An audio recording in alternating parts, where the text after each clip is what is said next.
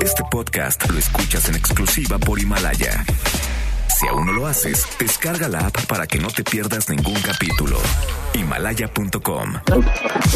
MBS Noticias presenta Una forma distinta del periodismo de actualidad. donde las claves son informar, cuestionar y entretener. Vaya que hay temas para ponerlo sobre la mesa. Manuel López San Martín en Mesa para Todos. Miércoles, miércoles 19 de febrero, mitad de semana, la hora en punto, movida, muy movida esta tarde, hay mucha información. Soy Manuel López San Martín, acaban de estar como todos los días, como todas las tardes, todas las voces, todas en esta mesa para todos.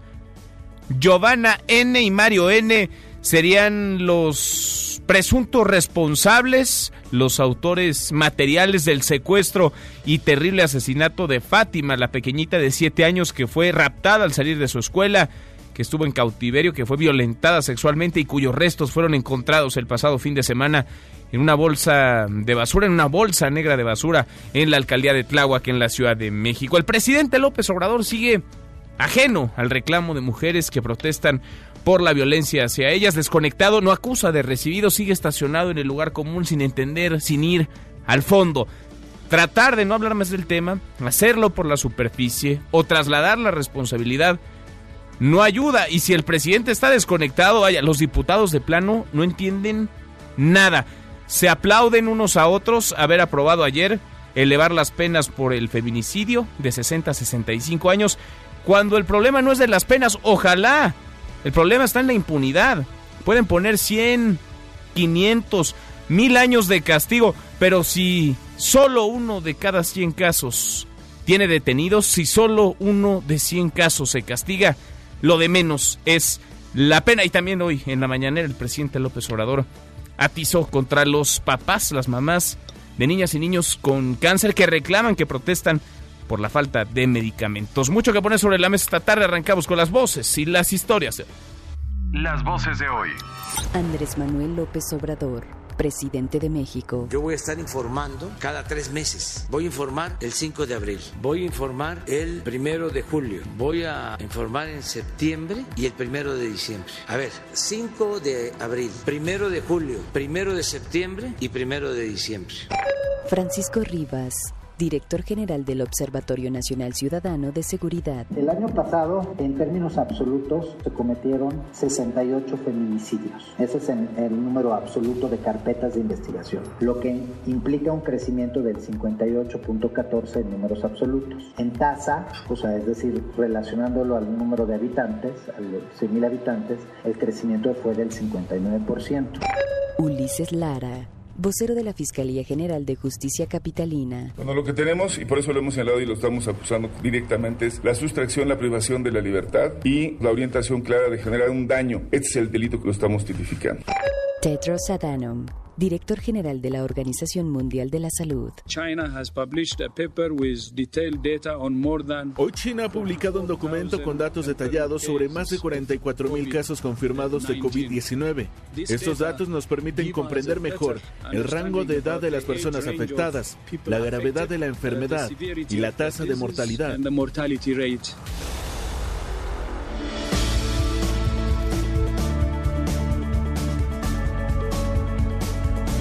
Son las voces de quienes hacen la noticia, los temas que están sobre la mesa y estas, las imperdibles. De hoy le entramos a la información. Giovanna N. y Mario N. son los principales sospechosos del secuestro y asesinato de Fátima, la niña, la pequeñita de 7 años, que fue raptada al salir de su escuela y cuyos restos localizados el fin de semana en una bolsa negra de basura en la alcaldía de Tláhuac. La Fiscalía General de Justicia de la Ciudad de México ha pedido órdenes de aprehensión contra estas dos personas y el Ministerio Público pidió alerta migratoria para evitar que salgan del país. Habla el vocero de la Fiscalía Capitalina, Ulises Lara.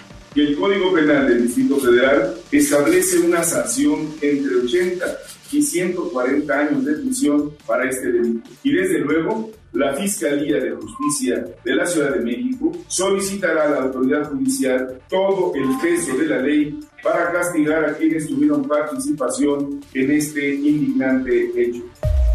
Bueno, la identificación de los sospechosos habría sido posible tras el cateo realizado anoche en la colonia San Felipe, en la alcaldía Xochimilco, donde se hallaron indicios, objetos personales, huellas, manchas, datos que permiten presumir que en ese sitio la menor estuvo cautiva y posteriormente fue asesinada. No es un radio mayor a los dos kilómetros de la puerta de la escuela al domicilio en el que ayer se realizó este cateo, que está, por cierto, a unas cuadras apenas del sitio en donde fue sepultada ayer Fátima. Luego, en otra conferencia, la jefa de gobierno, Claudia Sheinbaum, reveló que Giovanna Ena era conocida de la familia de Fátima y rentaba el domicilio donde habrían retenido a la pequeña. La mujer era conocida de la familia y en la casa, ya que pudo entrar con todas las consideraciones legales, jurídicas, se pudo entrar, se encontraron pruebas, estaba la ropa de la mujer que se ve en el video. A partir de ahí pues ya se busca la, los nombres, tanto de la mujer como de quien parece ser su pareja. Ellos, por información de la ciudadanía, dicen que el sábado mismo dejan la casa que rentaban. Se tuvo todo el apoyo del dueño de la casa. Bueno, y hoy en la mañana el presidente López Obrador celebró que los diputados hayan aumentado ayer a 65 años la condena por el delito de feminicidio. Pasó esta de 60 a 65 años. Los diputados que, por cierto, se aplauden unos a otros porque ayer aprueban esto, elevar las penas por feminicidio, y que no entienden nada o entienden muy poco. El problema no es el tamaño de las penas, el problema es la impunidad. Pueden poner penas altísimas, cadena perpetua si quisieran, pena de muerte, pero si solo uno de cada 100 casos tiene detenidos, lo de menos es la pena, insisto, el problema gravísimo está en la impunidad. Ingrid, Fátima, la violencia contra las mujeres no cesa en el país. En Puebla, una niña de solo 14 años de edad fue asesinada en la localidad de Nanacatepec, en el municipio de Zitahuetla. El alcalde Miguel Ángel Morales Morales confirmó que la menor recibió varias heridas con arma blanca en el cuello, lo que le ocasionó la muerte. Las autoridades investigan ya estos hechos. Bueno, y ayer los papás, las mamás de niñas y niños con cáncer, de plano se pararon de la mesa, rompieron el diálogo con la Secretaría de Gobernación ante la falta de soluciones y de respuestas por el desabasto de medicamentos. Hoy el presidente López Obrador acusó, de plano acusó a los opositores y líderes políticos de estar detrás de las protestas por falta de medicamentos, como si los papás y las mamás estuvieran inventando. Ya estamos avanzando. Hoy de nuevo se reunió el gabinete de salud con el gabinete de seguridad para evaluar cómo vamos. Se están comprando todos los medicamentos, tanto en México como en el extranjero, que no van a faltar los medicamentos. También que la gente sepa que hay una oposición política, están participando dirigentes de partidos políticos alentando estos movimientos Mire, si los niños y las niñas tuvieran sus medicamentos, por más que gritaran, que pidieran, que reclamaran, no tendrían razón de ser las protestas de los papás. Pero mientras no haya medicamentos, su protesta, su causa sigue siendo no solamente justa y legítima, sigue siendo urgente. En junio se va a realizar la licitación para el rescate en pasta de conchos. Para octubre podrían iniciar los trabajos, así lo informó hoy Luisa María Alcalde, la secretaria del Trabajo, al cumplirse 14 años de esta tragedia.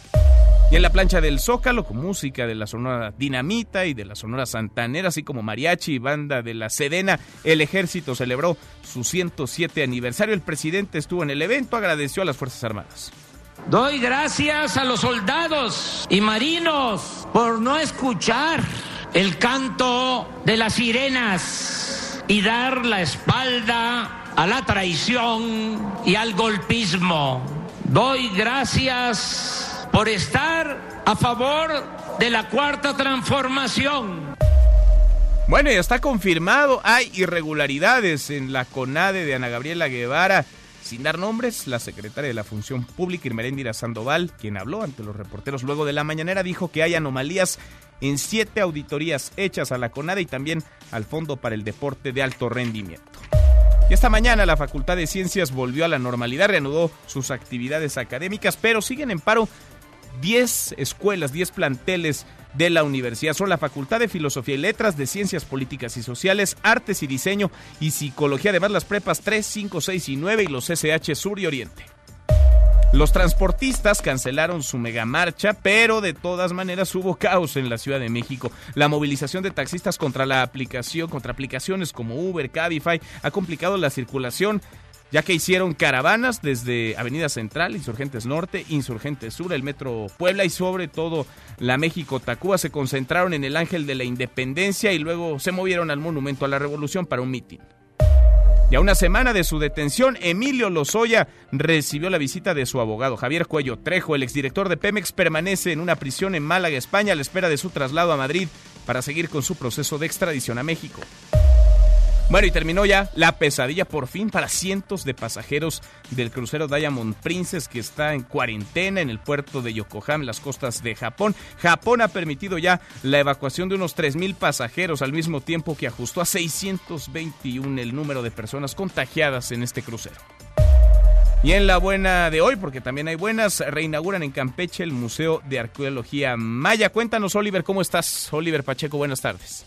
Hola, ¿qué tal, Manuel? En Campeche fue reinaugurado el Museo de Arqueología Maya Fuerte de San Miguel, que alberga una colección de 12.761 elementos de arte escultórico, pictórico y cerámico, entre las que se hallan piezas inéditas de rituales y enseres suntuarios de sitios como Calakmul y Esna. El gobernador del estado, Carlos Miguel Aiza González, y el coordinador nacional de museos y exposiciones del Instituto Nacional de Antropología e Historia, Juan Manuel Garibay López, realizaron la reapertura de este recinto emblemático que fue construido en el siglo XVIII para guardar la ciudad y que, 250 años después, guarda una de las colecciones de la cultura maya más importantes del país. Este hermoso museo puede contribuir en mucho, no solo a celebrar la grandeza maya, sino también a alentar nuevas y mejores estrategias que contribuyen a dignificar la calidad de vida de las comunidades mayas asentadas de la región.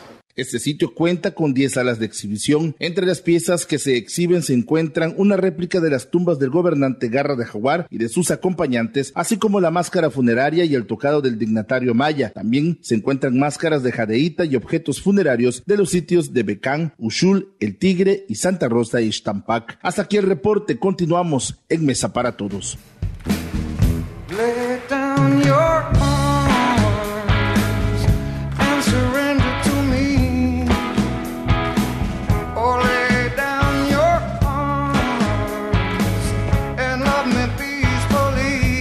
José Luis Guzmán, Miyagi, como todos los días en esta mesa para todos. Mi querido Miyagi, ¿cómo estás? Muy bien, Manuel, ¿tú? Bien, a todo dar que estamos escuchando. Pues no, aunque usted lo pueda creer, no, no es caballo dorado. es. es este. Pearl Jam. Sí. Pearl Jam del año 1999 en un concierto para las ya víctimas del 99, sí, ya tiene 21, bueno, 20 años todavía, falta un poquito más para cumplir los 20 cerrados. Andas bien con los, con los cálculos ahora, fíjate, muy bien. Pero fíjate que esto fue de un concierto que se dio en beneficio a las víctimas de Kosovo, de la guerra en Kosovo, en los Balcanes, allá por el lejanísimo año de 1999. Este, la que se llama Soldier of Love es original de un compositor norteamericano que se llama Arthur Alexander, quien la compuso en 1962. Tú te preguntarás, ¿por qué? Bueno, ¿por qué? Porque compara la guerra y a los, a, los enamorados con soldados. Y hoy que, pues, que es día del, ejército, ah, claro. se me hizo buen detalle poner Soldier of Love. En esta versión de Pearl Jam, que es bastante, bastante interesante, aunque ha habido varias otras, particularmente del grupo, este, un grupo, eh, su compositor favorito era Arthur Alexander, y este grupo se llamaba Los Beatles. Sí. Y ellos hicieron covers de todas las canciones de Arthur Alexander, nunca salieron todas. No, no. Eh, de hecho, él es famoso porque eh, era ahora sí que sus, los Beatles eran sus fans. Ok. Y por eso, Soldier of Love, hoy que cumple 107 años la, las Fuerzas Armadas Mexicanas. Entonces se las dedicas hoy Y que nacieron a raíz de la firma de los tratados de Teoloyucan, donde se corrigió un error que, que, había cometido Madero, que fue no des, este, desarmar el ejército porfirista, y es cuando se marca el nacimiento del ejército realmente revolucionario mexicano. 107 años. 107 años. Esta es dedicada especialmente entonces para los elementos de las fuerzas. Soldier of Love. Muy bien, gracias Miyagi. Gracias a ti Manuel. Nos escuchamos acá en un ratito. Y hoy le preguntamos, a propósito del aumento, cinco años le subieron a la pena de 60 a 65 años por feminicidio, el aumento que ayer aprobaron los legisladores en la Cámara de Diputados. ¿Esto soluciona el problema? ¿Qué opina? ¿Qué dice? ¿Sí? ¿No? ¿Es oportunismo político? o el asunto de fondo lo que tendría que atacarse es la impunidad. Opine con el hashtag Mesa para Todos, abiertas ya nuestras vías de comunicación, el WhatsApp 5524 99125, viene el teléfono en cabina 5166 1025. Podrán poner penas de 100, de 1000, de 2000 años. Mientras no haya castigo, mientras no haya consecuencia, mientras haya impunidad, la pena es lo de menos. Pausa y volvemos. Estamos arrancando esta mesa, la mesa para todos.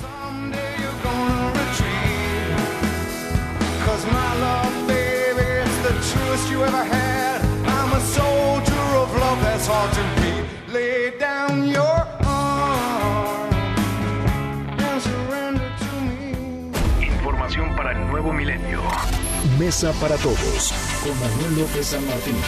Regresamos. Este es su archivo muerto en Mesa para todos. Francisco Javier Salazar Sáenz, secretario del Trabajo, al momento de anunciarse la suspensión de la búsqueda de los 65 mineros atrapados en la mina Pasta de Conchos en Coahuila, 19 de febrero, año 2006. Se están haciendo la investigación de quién tiene la responsabilidad. Si la responsabilidad resulta imputable a la empresa, definitivamente tendrá las sanciones que marca la ley. Seguimos, volvemos a esta mesa, la mesa para todos. En México matan mujeres, las están matando por su condición de género, las matan por odio, por misoginia, por machismo. Hay que partir de esa realidad. A los hombres no los matan, no nos matan por ser varones, a ellas sí, por ser mujeres. Y los feminicidios no terminan de ocupar los eh, discursos de los políticos y cuando están en ellos no salen del lugar común. En nuestro país, en promedio, cada día asesinan a 11 mujeres, violan a una cada cuatro horas, seis de cada diez han sido violentadas en algún momento de su vida y solo en uno de cada 100 casos hay castigo. El drama de los feminicidios en México. Allá afuera están gritando mujeres. ¿Por qué? Porque llevamos más de 250 feminicidios en lo que va del, 2010, del 2020. ¿Por qué no existe una fiscalía especializada para el tema del feminicidio? El feminicidio, estamos haciendo cosas todos los días para garantizar la paz y la tranquilidad. No estoy metiendo la cabeza en la arena. 12 mujeres asesinadas diarias y te sigue preocupando tu puta rifa. Si estamos aquí es porque estamos pidiendo justicia, estamos pidiendo seguridad, que es lo que él debería de garantizarnos. Para eso quería ser presidente. Nos están matando por el hecho de ser mujeres. Urge a un gobierno de tiempo completo que deje de estar pensando en rifas. Somos muchas mujeres las que están siendo muertas. Ya murió Ingrid, hoy es Jocelyn. ¿Cuántas más? Lo que queremos es que haya un protocolo muy claro, de tal manera que las mujeres se sientan con la confianza de denunciar telefónicamente. Nosotros no somos muñecas que nos van a destrozar y que nos van a despedazar como quieran. ¡Justicia para Fátima!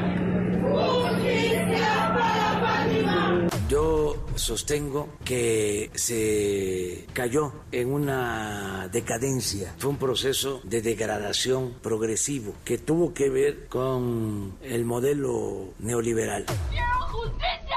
¡Que me justicia! Quiero insistir en que lo más importante para nosotros como Fiscalía es hacerle justicia a Fátima. Hoy yo no puedo abrazar a mi niña. Hoy yo no puedo decirle que la amo, que quiero que esté conmigo, que quiero cuidarla, que quiero protegerla. ¡Ya basta! Hay que esperar el resultado de la, de la investigación y tener confianza en que se va a esclarecer lo sucedido, que se va a castigar a los responsables. ¡Ya basta! Basta ya el caso de Fátima que retrata muchos otros, una realidad que nos atropella, que nos consume como país.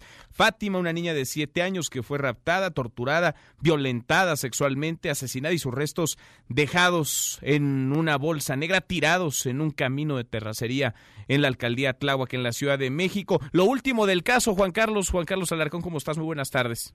Hola, ¿qué tal? Me da gusto saludarte, Manuel. Muy buenas tardes a la audiencia. La Fiscalía General de Justicia de la Ciudad de México solicitó órdenes de aprehensión contra Giovanna y Mario, principales sospechosos del rapto y homicidio de la niña Fátima Cecilia, ambos buscados en todo el territorio nacional y para evitar que escapen el Ministerio Público solicitó alerta migratoria al Instituto Nacional de Migración. El vocero de la Fiscalía, Ulises Lara López, informó que los implicados permanecen prófugos, por lo que se solicitó la colaboración de todas las instituciones de seguridad para concretar su localización y captura. En conferencia explicó que la identificación de los sospechosos fue posible tras el cateo realizado anoche en un inmueble ubicado en la colonia San Felipe, en la alcaldía Xochimilco, donde se hallaron indicios que permiten presumir que en ese sitio la menor estuvo cautiva. Escuchemos. El Ministerio Público adscrito a la Fiscalía Especial para la Investigación del Delito de Secuestro judicializará la carpeta de investigación por el delito de privación ilegal de la libertad con la finalidad de hacer daño, por lo que en las próximas horas solicitará órdenes de aprehensión en contra de ambas personas. Cabe señalar que el Código Penal del Distrito Federal establece una sanción entre 80 y 140 años de prisión para este delito. Y desde luego, la Fiscalía de Justicia de la Ciudad de México solicitará a la autoridad judicial todo el peso de la ley para castigar a quienes tuvieron participación en este indignante hecho. El vocero Ulises Lara precisó que dichas personas son pareja sentimental y en el inmueble cateado por peritos y agentes de investigación se obtuvieron indicios que permiten establecer la posibilidad de que la menor fue privada de la vida en ese sitio. Aclaró que el eh, rapto, la privación de la libertad de la niña no tenía fines extorsivos, sino simplemente causar daño, que en este caso iba dirigido a la familia de la menor. Escuchemos. Bueno, lo que tenemos, y por eso lo hemos señalado y lo estamos acusando directamente, es la sustracción, la privación de la libertad y con, digamos, la orientación clara de generar un daño. Este es el delito como estamos, lo estamos tipificando. Y eso es lo que se está solicitando y es lo que se va a judicializar. El funcionario precisó que la Policía de Investigación realiza diversas entrevistas para determinar si existe algún vínculo entre los implicados con la familia de la menor para establecer algún móvil concreto. Manuel, el reporte que tengo. ¿Qué tema este, Juan Carlos? Por lo pronto, a ver, el cateo, llegan a él, entiendo, ayer, a través de una denuncia ciudadana, alguien les da el pitazo, les dice que ahí pueden encontrar algo, no a las personas, pero sí localizan restos, ropa, huellas, señales de que estuvo ahí Fátima en algún momento. Entiendo que esta propiedad está en un radio no mayor a los dos kilómetros, ¿no? De la escuela e incluso de el panteón en el que fue sepultada la propia pequeñita Fátima el día de ayer. Sí, efectivamente es una proximidad eh, territorial donde se ubica el colegio, donde estas personas se ocultan con la menor, donde la privan de la vida y posteriormente donde depositan el cuerpo dentro pues de estas eh, bolsas de plástico. Aquí la situación, eh, Manuel, amigos del auditorio, es que el Ministerio Público la pretensión principal es en inicio pues de detener a los responsables de este crimen. En ese interrogatorio que se le practicará establecerán si hay alguna línea de vínculo con la familia de la pequeña porque hay situaciones pues bastante importantes. La primera es que esta mujer se lleva a la menor del colegio sin ninguna pues sin ningún problema por parte de las autoridades. La menor tampoco opone pues eh, algún eh, eh, momento de, de, sujeción, alguna situación que trate de evitarlo. Se la lleva sin ninguna complicación hacia el inmueble donde anoche se realizó el secuestro y además en ese contexto el propio gobierno de la ciudad a través de las eh, del DIF de la Ciudad de México emite informaciones de que en años anteriores tenía ya dos, dos eh, momentos, dos episodios de eh, maltrato familiar tanto para Fátima como para sus hermanos, mm. situación que desde luego pues se forma parte del análisis contextual de este crimen de esta pequeñita de siete años de edad y que ahora pues como te comento se concreta con la identificación de estas dos personas donde a decir de las autoridades también encuentran algunos documentos de los padres de la menor, es decir, que había alguna situación, alguna relación que había entre los probables responsables con los padres eh, de Fátima por esa situación. Ahorita también es parte fundamental lo que declare la mujer, lo que declare la mamá de la niña mm. para tratar de esclarecer un poco más el panorama y determinar si esta situación se trató de un aspecto personal o de una venganza contra alguno de los integrantes de la familia de Fátima. Qué, qué tristeza, qué caso de horror. Gracias, muchas gracias Juan Carlos. Estamos al pendiente. Más del horror, Carol Naomi, una pequeñita, una bebé, cinco meses, cinco, estaba desaparecida desde el 18 de febrero eh, de este año, desaparecida en la colonia Bellavista, en la ciudad de Saltillo, Coahuila. Fue encontrada, fue localizada sin vida. La mañanera de hoy, Rocío. Rocío Méndez, la realidad está dictando ya las mañaneras, es el feminicidio, son las muchas crisis que trae el gobierno y no la agenda del presidente López Obrador la que está mandando. Cuéntanos, Rocío, muy buenas tardes. Tal como detalles, Manuel, muy buenas tardes. El día de hoy, el presidente Andrés Manuel López Obrador celebró que ahora el feminicidio se sancionará con 65 años de prisión. Vamos a escuchar. Todo lo que se necesite para enfrentar el problema del feminicidio. Yo celebro que se haya aprobado esta iniciativa y también no descartarlo de la Fiscalía y verlo tanto en el ámbito estatal como federal. En el caso de los sucesos lamentables recientes de asesinatos de una mujer, una niña que dolió mucho. Toda la investigación está a cargo del gobierno de la ciudad. El presidente López Obrador Manuel también insistió en que no cambiará su política de atender las causas que originan la violencia. Sin embargo, reconoció que los asuntos de la familia fueron desestimados por la izquierda mexicana. Vamos a escuchar. Debe de procurarse evitar la desintegración de las familias. Y aunque no les guste, se debe de moralizar, purificar la vida pública. Eso calienta. La familia es fundamental. La izquierda cometió el grave error de hacer a un lado a la familia y le dejó a la derecha, con toda su hipocresía, el tema de la familia. Si no fuese por la fraternidad familiar, esto sería un infierno. Manuel, el reporte al momento. Gracias, muchas gracias, Rocío. Muy buenas tardes. Buenas tardes. Y el presidente estacionado en el lugar común, el presidente tratando de trasladar la responsabilidad a otras instituciones, el presidente que preferiría, claro, no hablar más del tema o hacerlo por la superficie, sigue ajeno a este reclamo, el reclamo de mujeres que protestan por la violencia, sigue desconectado y no parece estar acusando de recibido. Mientras tanto, insisto, la realidad va dictando lo que ocurre, la realidad que nos pasa por encima, la realidad del delito de feminicidio que en la Ciudad de México se disparó en el último año. Nora Bucio, Nora, buenas tardes. Manuel, te saludo con gusto y de la misma forma al auditorio. Y como lo comentas, el delito del feminicidio en la Ciudad de México aumentó en el último año en un 58.90% respecto del 2018 y ubicó a la capital del país en el lugar número 11 en el ranking nacional, con lo que se abre la puerta para violencias mayores, advirtió el Observatorio Ciudad de México, Seguridad y Justicia a través de su director, Francisco Rivas. Vamos a escucharlo.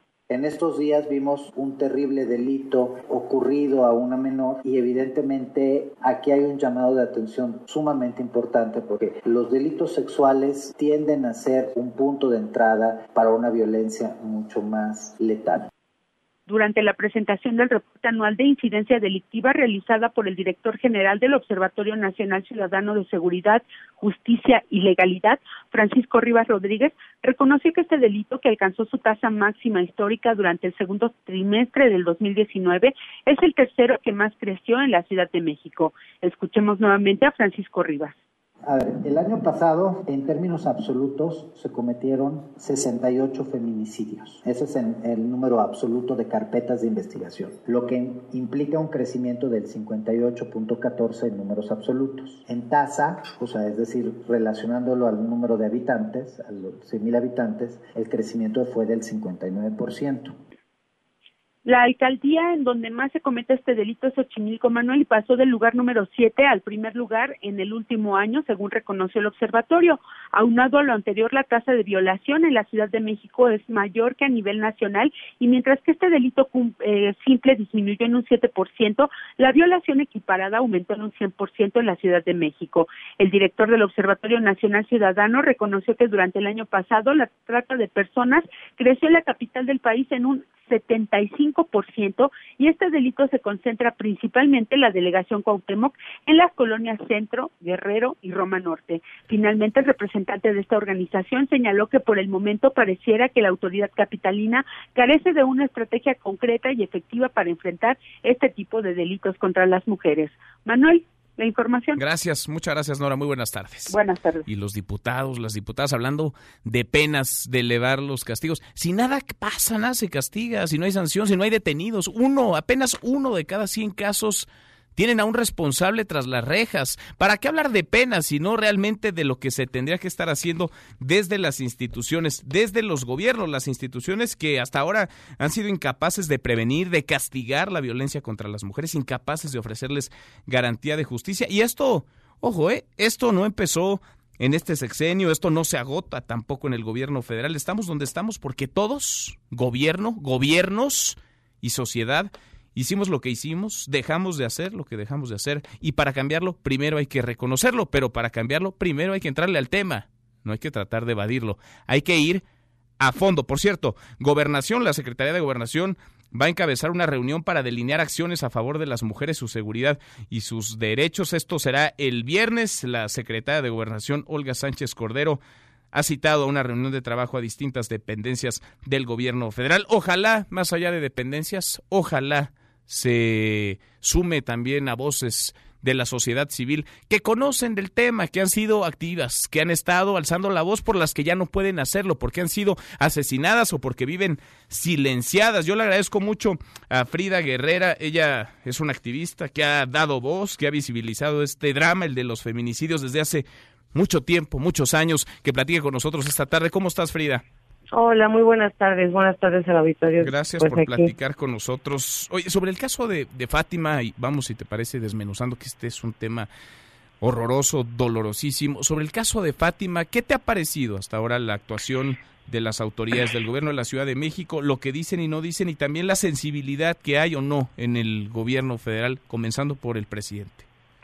Bueno, mira, eh, yo no puedo hablar mucho del caso porque yo no estoy cerca de la familia. Creo que se han metido muchos actores de todo tipo en ese dolorosísimo caso y, y bueno, pues tampoco es por ahí, ¿no? Eh, creo que la, pues la fiscalía, eh, pues le toca, eh, está haciendo lo que tiene que hacer, trabajar.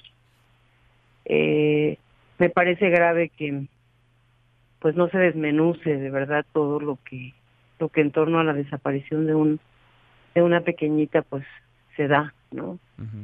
eh, creo que también es un tema de pues de nosotros como como sociedad no la niña pues se fue con alguien que conocía eh,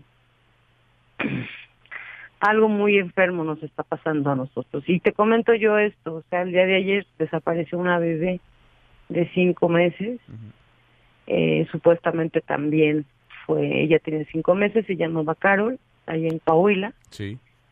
Y justo hoy encontraron el cuerpo de la bebé muy cerca de, de su domicilio. Carol Naomi, que fue arrebatada, entiendo, de las manos, de los brazos de, de su madre en, en Saltillo, en Coahuila. Cinco meses. Así es, Cinco así es. meses. Frida, ¿ante qué estamos? Vaya, es que esto es de horror. Parece que estamos en una película de terror. ajá.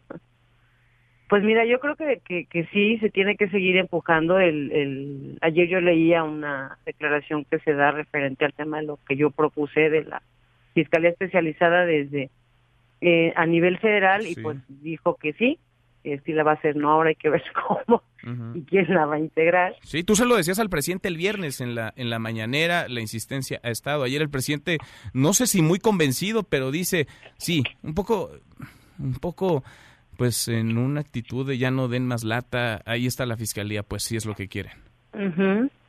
Pero pues no nada más de que queremos esto y ya, ¿no? O sea, hay que vigilar, hay que estar, pues sí, que sea una una una fiscalía muy muy bien elegida por personas que de verdad estén comprometidas con el tema, no con el presidente, con el tema, ¿no? Y que obviamente al cuidar al pueblo, a las mujeres, a las niñas, eh, pues van a estar eh, cuidándole también la espalda al presidente. Yo creo que primero se tiene que entender que, que pareciera que en este gobierno y en otros, porque no es, o sea, nosotros no llevamos un año haciendo esto, no es molestar a los a los gobernantes en turno, o sea, nosotros venimos haciendo esto desde hace muchos años y otras muchas muchísimas personas que lo han estado haciendo desde años atrás y creo que pues se tiene que primero educar al, a estos a este gobierno y a los gobiernos en general eh, en la perspectiva de género que de verdad entiendan qué es la perspectiva de género ¿no? ¿Y de qué hablamos cuando hablamos de feminicidios? Porque a las mujeres las matan por ser mujeres, cosa que no pasa con los varones. A las mujeres las matan por misoginia, por machismo, por odio. Y parece que no queda eso muy claro a las autoridades ni en las instituciones en sus diferentes niveles. Así es, parece ser. Y a nosotros tampoco nos queda claro. O sea, ahorita se está moviendo mucho el tema del feminicidio infantil. Eh, y, bueno, yo creo que que es justo mencionar que, que no se ha querido eh, mencionar el feminicidio así, perdón la redundancia.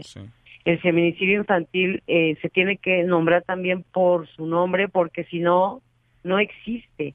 Y la gente se empeña en decir es que es infanticidio, es que no, es, son asesinadas en círculos de confianza. Por ejemplo, esta bebita, pues hay que ver qué sale o qué resulta la investigación. Pero también hay que meter presión, así como se ha estado metiendo presión en las autoridades capitalinas en el Estado de México. El día de ayer fue encontrado un chiquito de cinco años en una barranca. Es un bebé, es un chiquito, es un niño que también fue ah, eh, pues desaparecido y, posteriormente fue encontrado asesinado ahí en una barranca. ¿no? Entonces eh, tenemos que, que, que, nombrarle las cosas como son. Tenemos que educarnos todos. Eh, tanto los medios también porque eh, pues también los medios nos centramos desgraciadamente como es una es la capital nos centramos en un eh, eh, en esta en la ciudad no pero eh, creo que, que que pues tenemos por ejemplo que voltear a ver a esta chiquita que acaban de encontrar a Carol a la chiquita que encontraron asesinada también el día de ayer en Puebla una niña de 14 años. Tenemos que voltear a ver a cada mujer que nos están asesinando, una chica también de 16 años en, en Guerrero, eh, un hombre que asesina a su mujer ayer 18 de febrero, allá en Monclova también a golpes, otro que la asesina también ayer allá en Jalisco y posteriormente se suicida. O sea, todos los días, todos los días esto está sucediendo y, debemos de centrarnos en, a lo mejor no nada más estar estar viendo todos la nota roja sabemos quienes nos dedicamos a estarlo haciendo pero entonces darle difusión a todos los casos indignarnos por todos. Ojalá que que el, feminicidio de esta chiquita de Carol que es el feminicidio 23 para nosotros en nuestra documentación que llevamos en este 2020 también nos indigne.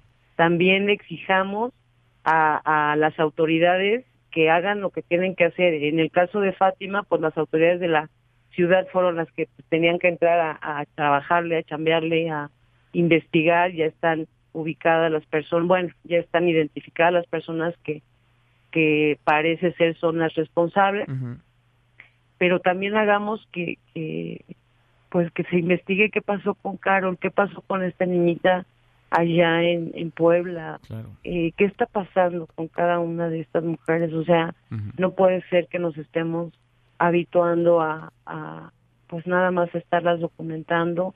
Hagámoslas visibles, pongámosles voz y rostro a todas. Porque no son, no son cifras, nada más, no son datos, tienen, tienen historias, tienen nombre, tenían sueños, tenían una vida, sueños arrebatados y tendría que haber castigo para cada uno de quienes participaron en estos horrores, en estos crímenes horrendos. Frida, el viernes platicamos contigo, estoy platicando con Frida Guerrera, estuviste ese día en la mañanera, pusiste, creo yo, el acento donde tenía que estar, cuestionaste al presidente, le pediste definiciones, lo hiciste en un tono duro, porque es dura la realidad, pero creo yo muy respetuoso. Después de eso, has tenido, porque la violencia también está en las redes y la violencia no se detiene y no para, incluso para quienes están alzando la voz por las que no pueden hacerlo. ¿Has recibido amenazas, Frida?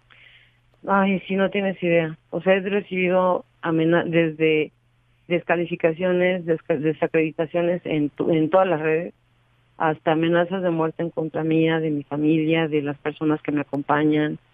Eh, es horrible estar yo estoy bloqueando gente todo el tiempo porque ya no ya no puedo estar leyendo o sea ya ya es un tema de, de, también de salud mental eh, curiosamente, pues yo soy adherida al, al mecanismo de protección eh, a defensores y periodistas de federal. Tengo mi, una calidad como víctima de, de justamente esta violencia que sufrimos las mujeres que nos dedicamos a esto de la comunicación y más en estos temas.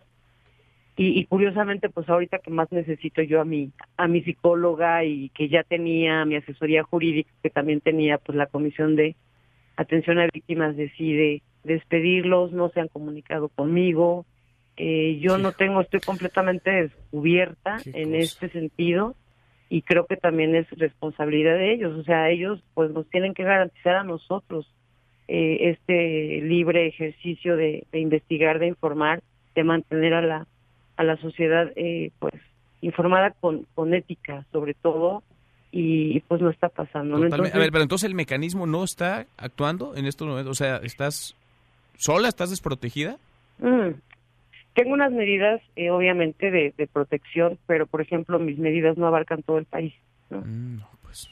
Entonces, eh, si me voy a un. abarca nada más 10 estados de la República, eh, para irme, por ejemplo, ayer tuve que estar yo allá en Monterrey eh, y pues no me puedo llevar a la, a la gente que me cuida. ¿Por qué? Porque no les dan viáticos para poderme acompañar y o son una serie de cosas, ¿no?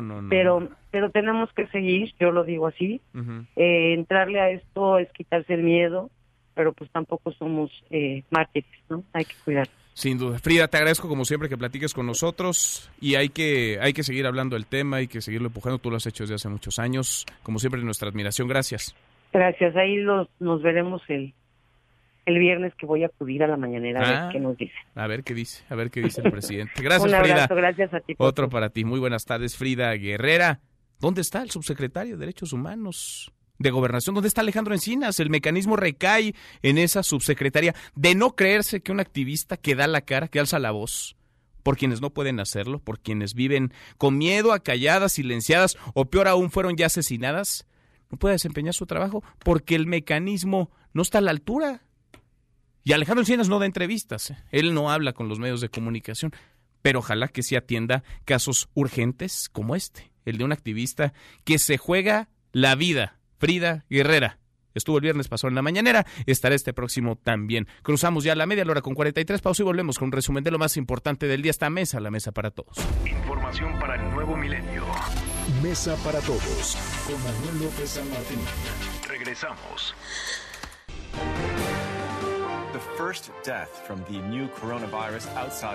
Expulsa China a tres reporteros de The Wall Street Journal. El gobierno de China retiró la acreditación y ordena la expulsión de tres reporteros del diario por un artículo sobre el coronavirus considerado como racista y difamatorio.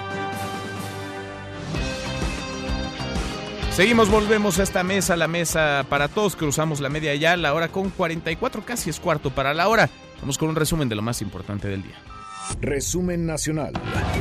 Esta tarde en la plancha del Zócalo, el presidente López Obrador encabezó la conmemoración del 107 aniversario del ejército mexicano. Cuéntanos, René, ¿cómo estás? René Cruz, buenas tardes.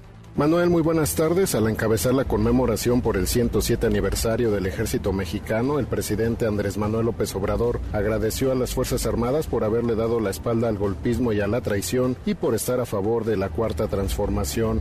En el evento que se realizó por primera vez en el Zócalo, el titular del Ejecutivo Federal también agradeció a las fuerzas castrenses por la entrega para acabar con el cáncer de la corrupción, así como para la construcción del aeropuerto de Santa Lucía y de las sucursales del Banco del Bienestar.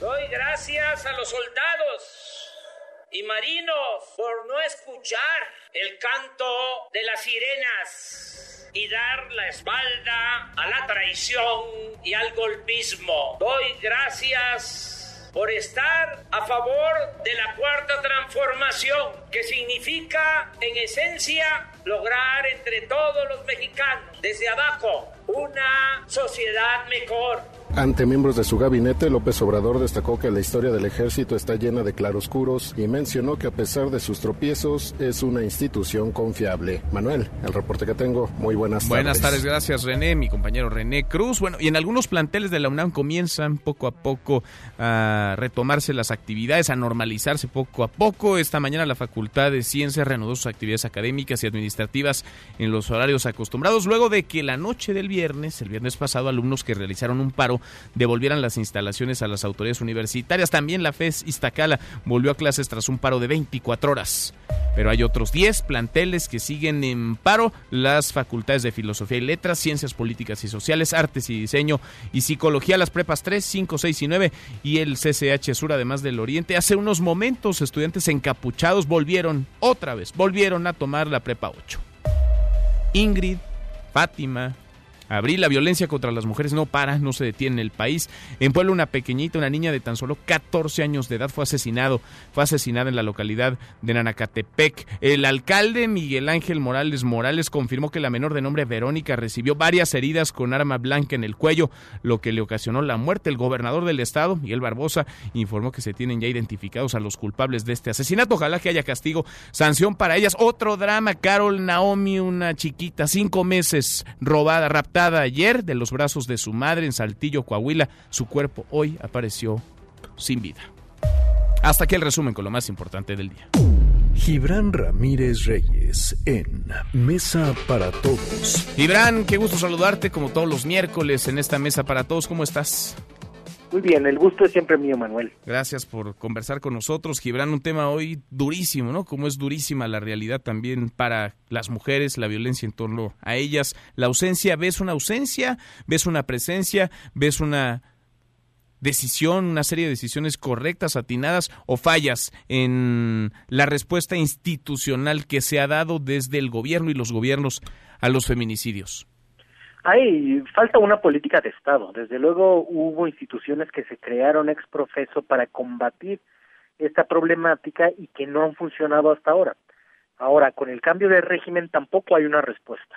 El obradorismo ha tratado la problemática de los feminicidios como si fuera parte del problema general de la inseguridad, cuando se cuece aparte, responde a otras variables estructurales y necesita de una atención específica de la que no eh, se dota. Hay, eh, yo creo que al obradorismo le importan las mujeres, al presidente López Obrador le importan las mujeres, por eso se ha determinado que, por ejemplo, los apoyos de bienestar los reciban las jefas de familia o la orientación de algunos programas como Jóvenes Construyendo el Futuro eh, hacia la población femenina joven, que es la principal población desocupada. Desde luego, eso no basta. Y la respuesta política ha sido pobre, ha sido decepcionante y ha sido de reflejos muy lentos. Apenas ahora Mario Delgado, Malú Milcher están empezando a decir algunas cosas, pero llevamos semanas en que como el presidente no tira una línea clara, el movimiento por la transformación guarda un silencio vergonzante. Entonces, yo creo que es hora de movilizar muchas piezas para dar una respuesta institucional sin ambajes. Yo creo que incluso sin hablar de modificaciones presupuestales sustanciales, se pueden alinear eh, acciones institucionales para combatir el problema. Por ejemplo, hay una estructura territorial del Estado como no había habido en mucho tiempo.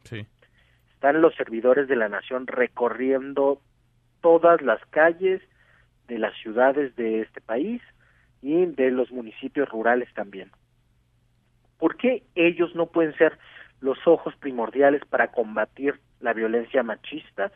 ¿Por qué no pueden recibir capacitación para prevenir y acompañar eh, procesos de violencia contra las mujeres, em, digamos, para que salgan de esos círculos de violencia o cuando se han consumado ataques, feminicidios, para acompañar a las víctimas indirectas de la violencia feminicida. Eso es algo que hacen decenas de organizaciones en el país, es un conocimiento que está ahí y que las instituciones deberían apropiarse si quieren combatir en serio este flagelo. Pues sí. porque, porque es una es una tristeza, ¿no, Gibran? Que esto tendría que ser vaya, las mujeres tendrían que ser una columna vertebral en esta cuarta transformación. Entiendo que hay una sensibilidad, lo que no terminan de construir es una respuesta ante lo urgente, porque sí, puede haber planes que den frutos en el mediano y largo plazo, pero la crisis es ahora y las respuestas que se necesitan son en este momento. Sí, yo creo que hay dos factores que han contribuido al endurecimiento de algunos cuadros. Por ejemplo, la edad. Eh, yo estoy seguro, estoy convencido de que Alejandro Gertz no entiende nada, porque se quedó en un paradigma de la seguridad y, y de la gestión social de la inseguridad del siglo XX. Estoy seguro de que también por su generación al presidente López Obrador le cuesta trabajo entender los modos y los lenguajes de la protesta feminista. Y hay un segundo factor, que es que la derecha, como hace siempre y como hará siempre, parece haberse vuelto feminista de la noche a la mañana. Entonces, están empujando esa agenda con total mezquindad y con falsedad. Y eso endurece algunos cuadros. Yo diría que no tiene que ser así. Que, que, que no importe si ocupan eso para golpear al gobierno de la República, lo importante es combatir el problema de fondo. Lo mismo que te decía en el tema de la UNAM. Puede ser que alguien lo use, lo van a usar, pues así es la política. Lo importante ahora no es eso, sino el problema social. Claro, porque además, a ver, y hay que ser muy claros, esto no empezó en este sexenio, pero tampoco se agota con el gobierno federal. Tienen tramo de responsabilidad las instituciones encargadas de procurar de impartir justicia, los gobiernos de los estados, de los municipios y la sociedad toda en su conjunto, universidades, los colegios, las escuelas, las familias. Es una responsabilidad de todos, pero uno sí esperaría pues una voz cantante que llevara la batuta como la lleva en otros temas y esa esa no ha llegado todavía, no ha llegado desde el gobierno federal, no ha llegado desde la presidencia. Gibran, sigamos platicando, gracias como siempre seguiremos. Gracias a ti. Gracias. Muy buenas tardes. Es Gibran Ramírez Reyes en esta mesa para todos. Pausa y volvemos. Hay más. No te levantes. Podrías perder tu lugar en la mesa para todos. Con Manuel López San Martín. Regresamos. Entre refacciones, narcos ocultaban 4.000 kilos de metanfetamina. Un operativo encabezado por elementos de la defensa y por la Guardia Nacional permitió el hallazgo en un tractocamión en Sonora. Los numeritos del día. Citlali Sáenz, Citlali, qué gusto saludarte, ¿cómo estás? Hola Manuel, muy buenas tardes, buenas tardes también a nuestros amigos del auditorio. Están ganando en los Estados Unidos los principales indicadores, el Dow Jones Industrial avanza 0.51%, el Nasdaq gana 1.01% y a pesar de que abrió con ganancias el S&P BMW de la Bolsa Mexicana de Valores en este momento pierde 0.28%, se coloca en 44.846.08 unidades. En el mercado cambiario, el dólar en ventanilla bancaria se compran 18 pesos con 7 centavos, se venden 18 pesos con 87, el euro se compra en 20 pesos con un centavo, se venden 20 pesos con 5 centavos. Manuel, mi reporte al auditorio. Gracias, muchas gracias, Citlali. Buenas tardes. Buenas tardes. Con Citlali Sáenz, con los numeritos del día, cerramos esta primera hora saludando ya a nuestros amigos de Guajuapan de León en Oaxaca. Ya nos escuchan a través de la mejor en el 103.5 de FM. Pausa y volvemos con la segunda de esta mesa, la mesa para todos. No te levantes. Podrías perder tu lugar en la mesa para todos. Con Manuel López San Martín. Regresamos. Yo creo que la, la Liga Mexicana es una muy buena liga. Creo Tata Martino la- acepta supremacía mexicana. El técnico de la selección mexicana admite que la Liga MX está aún por encima de la MLS, pero cada vez se hace menos la distancia. Creo que todavía hay una supremacía de los equipos mexicanos. Me parece que conforme pase el tiempo, este, la- los equipos de la MLS competirán seguramente de igual a igual con los equipos mexicanos.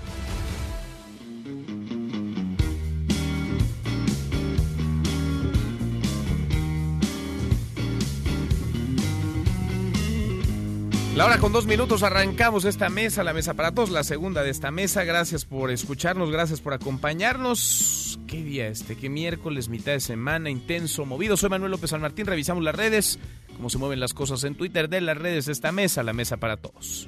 Caemos en las redes.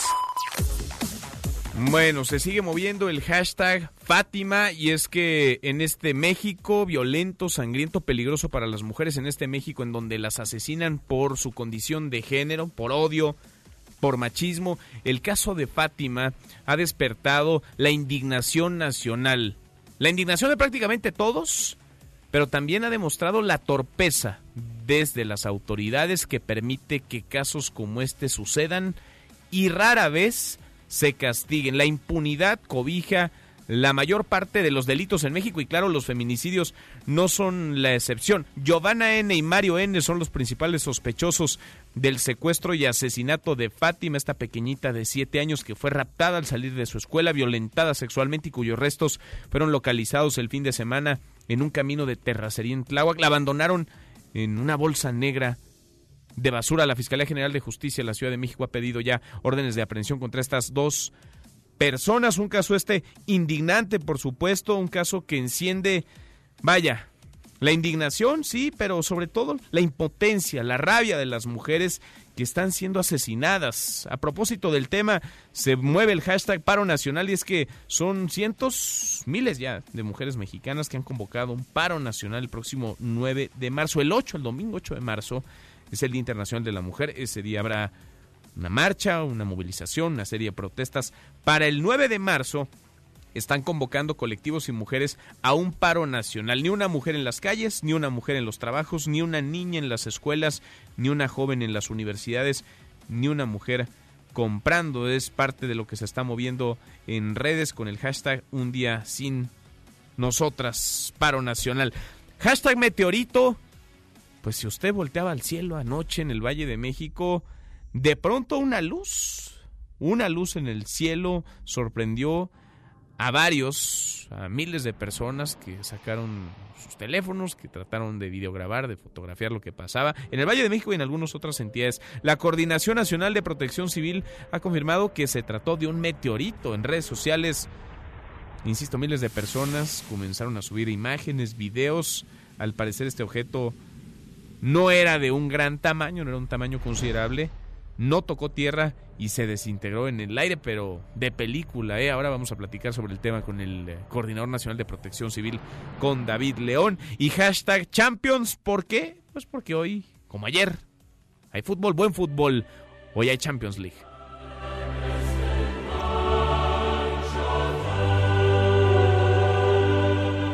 Deportes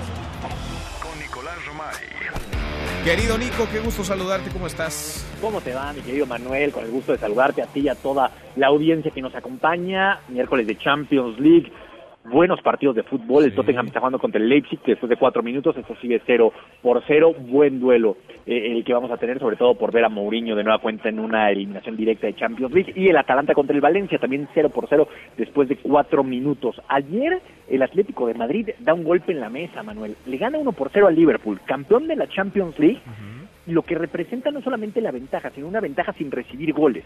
Es brutal eso porque el Atlético de Madrid, si en el partido de vuelta mete un gol, tiene que obligar a que el Liverpool anote tres. Híjole, ya, se la, ya complica mucho, ¿eh? Sí, muy difícil. Complica mucho la, la, cosa. Y en el otro duelo, lo del PSG ya empieza a ser preocupante, Manuel. Han invertido una cantidad de dinero brutal y siguen sin poder pasar de los octavos de final. Pierden ayer con el Borussia Dortmund 2 por 1, complica mucho la, la situación. Veremos si le pueden dar vuelta a, esto, pero sí, decididamente está complicada la, la, la cosa para, para el PSG de Neymar, de Mbappé, de tanta figura que ha costado muchísimo dinero, Manuel, y que es un equipo diseñado para ganar la Champions League porque la Liga de Francia ya la han ganado infinidad de veces. Pues y el importante no han podido. Sin duda. Bueno, allá tienen la Champions, acá tenemos la Conca Champions, Nico. El día de hoy, comunicaciones de Guatemala contra el América. Tú sabes que estamos muy en contacto con la gente de, Guatemala, claro, tiene operación allá en Guatemala y hemos hablado con los periodistas, con los jugadores y están emocionadísimos. O sea, es increíble, Manuel, lo que generan no solamente el América, sino los equipos mexicanos en Guatemala. Una ilusión tremenda, ¿no? De decir, oye, vamos a jugar contra el América y vamos a hacerle partido. Esos para mí son los rivales más peligrosos. Cuando el América dice, pues, tendremos que ganar prácticamente por decreto, sí y los otros van con toda la ilusión del mundo. Ojo porque pueden sorprender hoy al América, ¿eh? Pueden sorprender, pueden sorprender. Oye, a ver, la Conca Champions, ¿qué es? ¿Los equipos de la CONCACAF? O sea, los mejores, de cuenta, de Guatemala, El Salvador. la Liga de Campeones y Subcampeones de CONCACAF. Entonces van todos los campeones y subcampeones y da un boleto al Mundial de Clubes. Antes de que desaparezca el Mundial de Clubes, van, por eso va América, por eso va Tigres, por eso va Cruz Azul también, que por cierto Cruz Azul el día de ayer ganó, remontó sufriendo muchísimo al Portland United, equipo de Jamaica. Estaba ahí Usain Bolt echando rostro en la tribuna. Ah, feliz. Sí, le encanta el fútbol. Oye, ¿es el mismo torneo por el que jugó ayer El León, el León contra Exactamente, el Galaxy. contra Los Ángeles Fútbol Club 2 por 0. Ah, y Carlitos Vela, me quedé esperando a Carlitos Vela, ¿eh? ¿No llegó o qué? No llegó, no llegó, está fuera de ritmo, no está en un buen nivel, eh, complicada la situación, pero es culpa 100% de la liga. Una liga que empieza tarde, una liga que te da poco tiempo para preparar. Pero la pasa bien en Los Ángeles. Ah, no, Nico. seguro, Lo suyo, pero- acuérdate que no es el fútbol, es lo que quieres. Gana mucho dinero, le va muy bien y además se la pasa toda. Sí, eso, e- eso sí, pero también la Liga de Estados Unidos que tiene todos los argumentos del mundo para poder crecer, mientras no cambie su calendario, creo que no lo van a poder hacer. Ahí está entonces la Creo que no Champions, la Conca Champions y la Copa. Ya, La ya, Copa MX. híjole, se acaban ya los nombres para designar, Ayer- para enlistar a los torneos de fútbol, Nico. Hay que ponerse sí, hay fútbol todos los días, Sí. hay fútbol todos los días. Eh, hemos cambiado cantidad por calidad, decididamente. Ayer Tijuana elimina a Morelia, está ahí en semifinales Tijuana, y Toluca elimina a Pachuca. El día de hoy juega también en la Copa MX Monterrey contra Santos y Juárez contra Dorados. Ok. Así, así pinta Si no tanto lo vemos, fútbol. no nos perdemos de mucho, ¿no? Mm, pues- Pues mejor velos, Manuel. hombre. Todo bueno. Está bien, Nico, para poder platicar mañana contigo. Sí, digo, entiendo que el de las 7 de la noche no lo puedas ver, pero el de las 9 sí, ¿no? El de las nueve, sí. Y Termino aparte, el fíjate, te pusieron el de Juárez Dorados 9, 10 de la noche para que te dé tiempo perfecto. Ah, perfecto. O sea, para que qué no te pierdas nada. Qué considerados. Nico, en un ratito lo escuchamos a las 3. Los esperamos 3 de la tarde, marca claro, por MBS Radio en esta misma estación. Abrazo. Saludos. Nicolás Romay con los deportes. Pausa antes una vuelta por el mundo de la mano de mi tocayo Manuel Marín y volvemos. Hay más en esta mesa, la mesa para todos. Internacional. Esta noche Las Vegas será anfitrión del noveno debate entre los precandidatos demócratas a la presidencia de Estados Unidos. El candidato sorpresa es el multimillonario y exalcalde de Nueva York, Mike Bloomberg. La última encuesta posiciona a Bloomberg con 19% de intención de votos, solo detrás del senador y político de izquierda Bernie Sanders, quien tiene 31%, mientras que el candidato favorito del establishment demócrata es el ex vicepresidente Joe Biden, quien quedó en un tercer lugar. El presidente de Francia, Emmanuel Macron, afirmó que el mayor enemigo de su país es el separatismo islamista. Esto en referencia a la nueva ola religiosa en Europa, que busca definir a los ciudadanos por sus creencias y no por su nacionalidad. Todos tenemos que respetar las reglas de la nación, pero cuando en nombre de una religión, en nombre de una influencia extranjera, alguien dice yo no respeto las reglas, entonces algo falla. Información para el nuevo milenio.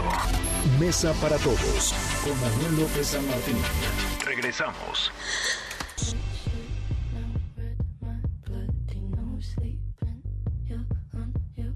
Billie Eilish, reconocida como la mejor solista femenina internacional, la joven intérprete dijo durante un emotivo discurso que incluso en medio de una lluvia de elogios se ha sentido muy odiada.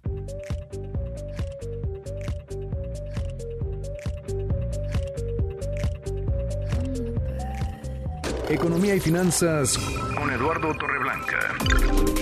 Lalo, qué gusto saludarte, ¿cómo estás? Igualmente, Manuel, me da gusto saludarte y poder saludar al público. Muy buenas tardes. A ver, cuéntanos, Lalo, porque al final, pues, hay muchas más, se están pasando muchas cosas. ¿Qué impacto podría tener o está teniendo ya el coronavirus, este COVID-19, en México, en el mundo? Porque ya no solamente es el impacto que lo está teniendo en materia de salud, sino económico, en términos de que todo está conectado y todo está globalizado, Lalo. Sí, efectivamente, ya comienza a ser una inquietud más eh, pronunciada entre los especialistas en materia de economía y finanzas y entre gerentes de producción, sobre todo de empresas maquiladoras en el mundo, porque se ha extendido más allá de lo que se preveía. El SARS, recordemos, este, este síndrome respiratorio agudo severo, duró cinco meses en realidad y tuvo un costo relativamente marginal en la economía mundial. Y se estima, claro, son estimaciones arbitrarias finalmente, que este problema del coronavirus pudiera tener una duración mayor a un año. Y hay estudios que afirman que al menos un 30% de la población mundial poder, podría verse de alguna manera contagiado o adquirido el, este virus. Pero ya está causando problemas en aparatos productivos importantes. Por ejemplo, en cuanto a complejos o ecosistema automotriz, la Volkswagen tiene el 40% de la producción concentrada en China, Toyota el 15%, Honda el 12%, las firmas coreanas tienen el 29% de su aparato productivo en China Y para no hablar de otros terrenos, por ejemplo, hay 30 millones de pymes en China. 30 millones de pymes chinas que finalmente son parte de la cadena de producción y esto está ocasionando retrasos en la entrega de partes o bien el retraso de entrega de productos. Parece ocioso, Manuel, pero por ejemplo, una zona comercial tan intensa como es el caso de la zona de Tepito en la capital de la República Mexicana, me comentan, se ha visto afectada porque no está llegando la mercancía con la continuidad que llegaba porque es más difícil el traslado de las mercancías gracias a la existencia o por la existencia de ciudades enteras que están en cuarentena. Sí, a veces no todo es no todo es un producto terminado, Lalo, sino partes de un producto y no se puede terminar porque faltan algunas Exactamente. Y eso ya se siente en la frontera con Estados Unidos, desde México con Estados Unidos, porque hay maquiladoras que han visto interrumpida la continuidad de partes que forman ahora sí que forman parte de otra pieza más importante que después se exporta a los Estados Unidos. Así es que se decía inicialmente que eh, tendría un costo de entre 0.1 y 0.2 ya, y 2%, ahora ya se está estimando que podría tener hasta un costo del 0.5%, pero si se extiende por más tiempo podría ser mucho más costoso para la economía mundial. ¿Qué tema? Pues vamos siguiéndole la pista, ¿la lo tenemos postre? Por supuesto que sí. El juego de Monopoly ha impreso más billetes de los que ha mandado imprimir la Reserva Federal de la Unión Americana. Parece mentira, ¿eh? ¿De ese tamaño?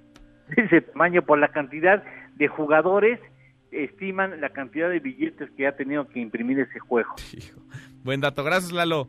Gracias a ti, Manuel. Buenas tardes, buenas tardes, provecho. A la, buenas tardes. Eduardo Tarreblanca, vamos a darle un giro a la información. Ya le platicaba que el presidente parece desconectado ajeno al reclamo de las mujeres que protestan por la violencia hacia ellas, no acusa de recibido, sigue estacionado en el lugar común sin entender el fondo y de paso el presidente, pues también hoy en la mañanera atizó contra los papás, las mamás que reclaman y que protestan por la falta de medicamentos para sus hijos con cáncer. Es parte del drama del desabasto de medicamentos, aunque se busque ocultar, aunque se intente una narrativa distinta, diferente a la realidad, esta, la realidad, se está imponiendo que los padres querían una manifestación ¿no? del presidente sobre la garantía de abasto. La expreso ahora. El presidente de México se compromete a que no le falten los medicamentos a los niños. Ya no van a tener por qué manifestarse porque van a ser atendidos oportunamente.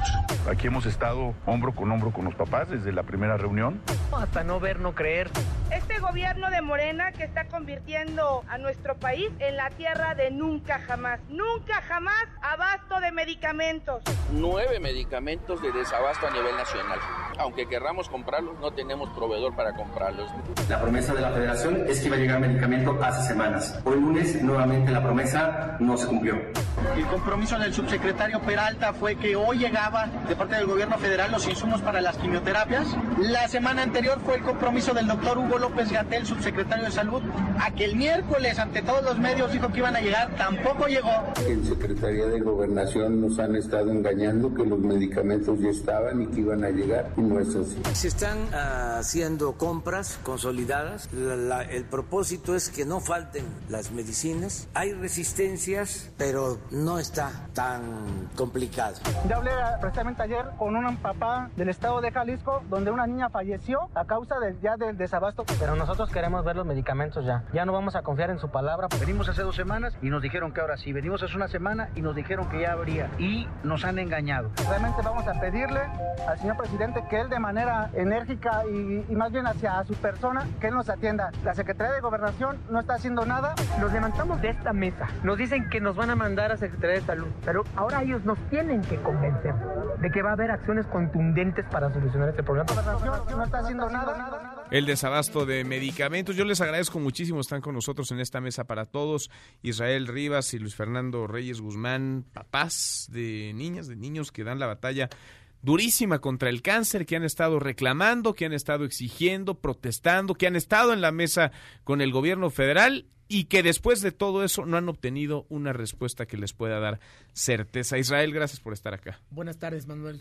Qué bueno que nos inviten y nos abran estos espacios. ¿eh? El micrófono está siempre abierto. Gracias, Luis Fernando. ¿Cómo te va? Bien, aquí estamos. Muchas gracias. gracias. Gracias por estar acá. Hoy el presidente López Obrador aseguró que hay líderes políticos, partidistas que estarían detrás de las protestas por la falta de medicamentos. Escuchamos si les parece lo que dijo hoy en la mañanera y ahora lo conversamos. Rocío Méndez, Rocío, cuéntanos, buenas tardes. Efectivamente, Manuel, gracias. Muy buenas tardes. Luego de que se levantaron de la mesa de diálogo con autoridades federales los familiares de niños que aún no reciben sus tratamientos oncológicos, el presidente Andrés Manuel López Obrador aseguró que se va a normalizar el abasto de las medicinas. Pues ya tenemos abasto ahora y no va a faltar. Desde luego vamos a resolver por completo el problema. Se están comprando todos los medicamentos, tanto en México como en el extranjero. No van a faltar los medicamentos. Había una situación pues muy eh, anormal en el abasto. Nos hemos dado de plazo para mejorar sustancialmente todo el servicio de salud pública el día primero de diciembre. Pero vamos a ir mejorando todo lo que es el abasto, haciendo todo lo que tengamos que hacer para que no falten los medicamentos. Hasta aquí la información. Bueno, gracias, muchas gracias, Rocío. Dice el presidente que estarían detrás las manos de algunos partidos, de algunos líderes. Israel, ¿los mueve algún partido político? ¿Tú militas en algún partido político? ¿Estás afiliado? No. ¿O tienes una preocupación porque no hay medicinas? Mira, yo te voy a decir que lo único que nos mueve a nosotros y quien nos mueve genuinamente es la enfermedad de nuestros hijos. Si es necesario, Manuel, que yo tenga o que tengamos que bajar al infierno para hablar con el mismo demonio para que existan medicamentos en este país, lo hacemos. No, hoy no hay medicamentos. Es decir, el compromiso era que el lunes habría medicinas. Ayer existió esta mesa de diálogo en gobernación. Entiendo que no estuvo ahí ni Olga Sánchez Cordero, la secretaria, que había estado al inicio de estas mesas, ni el subsecretario de gobierno Ricardo Peralta. ¿No hay medicinas? ¿O si hay medicinas? ¿Les cumplieron o no les cumplieron lo que quedó además firmado? Está por escrito, Israel. ¿No? ¿No? No cumplieron. Ayer, digo, ayer mismo llevamos a los, a los, a los afectados, a los papás que representan varios estados y tenemos la lista de lo que sucede en Mérida, de lo que sucede en Tijuana, de lo que sucede en Veracruz, de lo que sucede en Guadalajara, de lo que sucede en Oaxaca, de lo que está sucediendo en Guerrero y no había medicamentos. Lo que sucede en Puebla, en Iztapaluca, en el 20 de noviembre, en el hospital eh, Adolfo López Mateos de Liste. No hay, no hay medicamentos. habían llegado los medicamentos. Y te voy a decir qué pasa más o menos. Por ejemplo, voy a, voy a citar a Iztapaluca, que es un ejemplo uh, muy representativo. A ellos les hacía falta vincristina, por ejemplo, y ciclofosfamida. Llegó la vincristina, pero para cuando llegó la vincristina ya hacía falta otro medicamento. O ya hace falta otro medicamento. Por ejemplo, por decir, metrotexate. No, no, quiere decir que sea así, porque no tengo ahorita en la mano la lista de estos medicamentos. ¿Qué quiere decir? Que no se completan los esquemas y para el combate al cáncer se necesita una combinación, un cóctel, vaya, de medicamentos para que la gente lo entienda. Si este cóctel, si este esquema no está completo, pues lógicamente la curación no es correcta, el tratamiento no es correcto. Entonces a veces para las autoridades sí llegó la vincristina, sí, pues ya llegó tu vincristina, pero hace falta ifosfamida o araceo, ciclofosfamida o metrotexate o etcétera, no, ondacetrón o lo que sea. Eso está pasando. Justamente el abastecimiento de medicamentos es a cuenta gotas. Y ahí nos pone un aprieto porque si el niño por cualquier razón no recibe el tratamiento como debe de ser, hay riesgo de recaída, es decir, hay riesgo de que el cáncer vuelva. A mí me parece irresponsable. Luego nos dijeron, Manuel, que los medicamentos ya estaban ahí, Ayer mismo les dijeron que ya estaban. que estaban en Cofepris en un proceso de revisión. Pues dijimos y les dijimos muy amablemente, ¿sabes qué? Pues vamos a ver los medicamentos. Hasta Ya estamos aquí reunidos en la Secretaría de Vamos Gobernación. todos, vamos los papás. Vamos ustedes las los medios. Los medios. Pues no hay nada que ocultar, ¿no? Si Son 20 cajas, 30 cajas, 10 cajas, 20 contenedores, no lo sé. Se ven los medicamentos, ah, se observan y nosotros vamos tranquilos. Y sabemos que es un proceso de revisión de Cofepris, pero no se quiso. ¿No quisieron ir? No, dicen que no está en su facultad. Y, y no me deja mentir Luis, aquí que estuvo ayer con, con nosotros ayer y que había 35 padres más. La cara de los funcionarios públicos cuando les dijimos esto, se pusieron de colores. O sea, a nosotros nos sorprende la reacción de estos funcionarios que los evidencia, nos hace pensar de que no han comprado sus medicamentos. Si hoy analizo las palabras del presidente habla en futuro. Ya se mandaron comprar. Es decir, hacia el futuro. Es decir, ya llegarán, pero hoy no están. Pero hoy no están. Hoy no, hoy no están. Luis Fernando, qué batalla esta, la que han, la que han dado, la que han librado. ¿Por qué no estuvieron quienes tenían que haber estado sentados ahí a la mesa en, gobernación? ¿Qué les dicen? ¿O qué no les dicen las autoridades? Yo creo que no nos quieren dar la cara, es evidente. Eh, no han cumplido, entonces este pues mandan a mandaron al doctor Calderón Jalipi. Bueno, no, sé si sea doctor, yo creo que no lo entiende muy bien a su cargo. Nosotros le dijimos eh, textual así, yo le dije eh, de frente le dije, "¿Sabes qué? Tú no tienes palabra, porque tú nos dijiste que el medicamento iba a llegar, tú eres el encargado del medicamento." Entonces no llegó el medicamento y luego dice, no, pues es que el lunes llega. Le digo, entonces... Y así los traen. Y así nos traen. Le digo, entonces, ¿cuántos niños más van a morir para que el medicamento llegue? O como decía una mamá, tenemos que venir y conocerte a fuerzas para que el medicamento llegue a nuestros hospitales. ¿no? Y, se, y se reían. O sea, su, su, su, su forma de, de, de, actuar ante, ante nosotros era de risa, de, como de burla, ¿no? Entonces, si nos enojamos y, definitivamente le dijimos que, que, no tenía palabra y que íbamos a romper la mesa hasta que no estuviera la secretaria de Gobernación, que estuviera el subsecretario de Salud, que es el que, que nos desmiente, dice que, que, siempre hay medicamento. Hugo López Gatel. Hugo López Gatel. Y que no estuviera él, este Calderón Jalipi, que es el encargado de abasto, pero no creo que le entienda muy bien a su cargo, porque definitivamente no hay medicamento. Él nos decía, y a, a, mí se me hace una burla de su parte, es que si hay medicamento en tal hospital, en tal hospital, en tal hospital, en tal hospital y saqué la lista y le dije, bueno, te voy a decir dónde, dónde no hay medicamento. Los hospitales que tú has mencionado, tal hospital, eh, eh, Guerrero, este, Oaxaca, Tijuana, em, eh, Veracruz, Mérida, Estado de México y algunos, algunos, algunos este, hospitales de la Ciudad de México. Dices que si hay medicamento, pues yo no sé de qué, de, de, qué, de qué país estés hablando. ¿Están desconectados de la realidad los funcionarios o están mintiendo? Abiertamente les están mintiendo. No, están mintiendo. Están mintiendo porque él sabe la situación, pues él es el encargado del abasto. Ellos saben nada más que este pues piensan que nosotros somos imbéciles, pero la realidad es que no. Nosotros ya no nos vamos a dejar. Ayer yo le dije concretamente, dígame sí o no. ¿Podemos ver el medicamento en Cofepris? No, es que hay procedimientos, está bien. No tienen la disposición de ayudar, rompemos la mesa, hasta luego. Entonces, es evidente que ellos están mintiendo.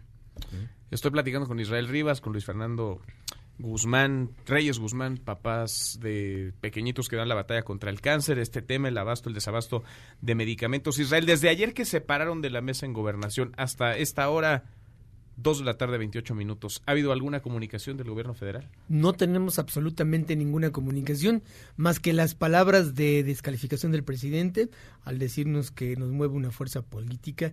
Y yo te quiero decir al respecto, Manuel, que en este país hay libertades y nosotros no solamente tenemos el derecho, tenemos la obligación de sentarnos con todas las fuerzas políticas de este país y con todos los actores para escuchar todas las versiones de lo que está sucediendo en México respecto al desabasto de medicamentos que ellos han ocultado. Porque además te quiero decir, hay un doble lenguaje. En las mañaneras dicen que no hay desabasto. Aquí en cortito con nosotros en las reuniones... En privado. En privado sí lo aceptan.